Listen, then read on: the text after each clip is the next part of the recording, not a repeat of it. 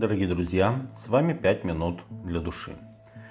Судя по повествованию Евангелия от Луки 6 и 7 глав, тот день был очень насыщенным в служении Иисуса. Он начался еще с закатом предыдущего дня, когда он взошел на гору помолиться и пробыл всю ночь в молитве к Богу. Луки 16:12. Утром он избрал 12 апостолов, проповедал народу, исцелил слугу римского центуриона – и направился в городок Наин, находящийся недалеко от Назарета. Путь из Капернаума в Наин составляет примерно 50 километров на юг. С Иисусом пошли его ученики и множество народа. По-видимому, на дорогу ушел весь день, и вечером, уже перед входом в город, произошла эта встреча. Встретились два сына.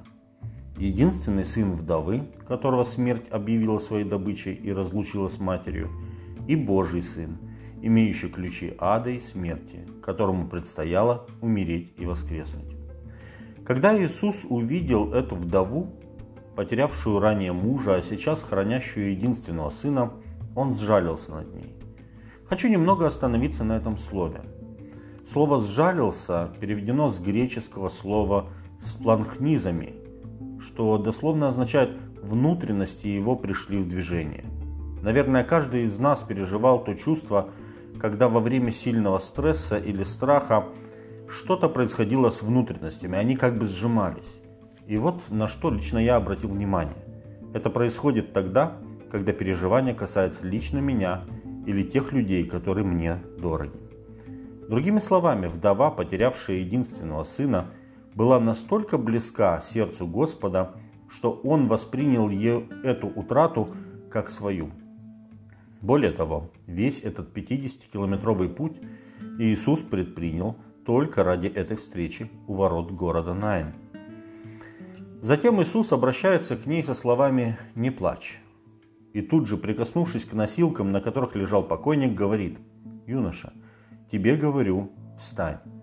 Эти четыре слова заставили смерть отступить. Иисус предъявил свои права на того, кого смерть заключила в свой плен – когда покойник поднялся, внутренности же зашевелились у всех присутствующих. Великий страх объял всех свидетелей этого чуда.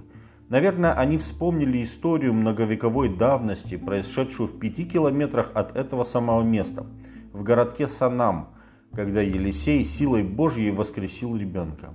Люди были уверены, что восстал великий пророк, и Бог посетил свой народ.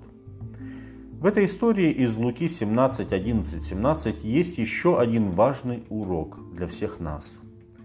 Когда Господь дал закон своему народу, Он поставил им в обязанность заботиться о сироте и вдове.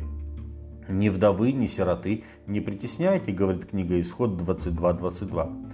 Делитесь с ними тем, что дает Господь.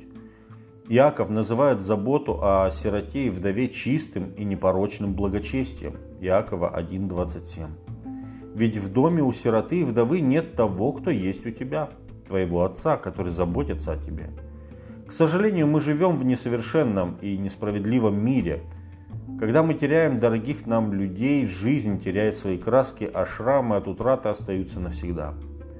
Бог часто использовал образ семьи, чтобы показать нам глубину тех отношений, которые Он намерен создать с нами. Иоанн говорит о верующих. Мы теперь дети Божьи. 1 Иоанна 3.2. Бог называет тех, кто откликнулся на Его благодать, своими детьми.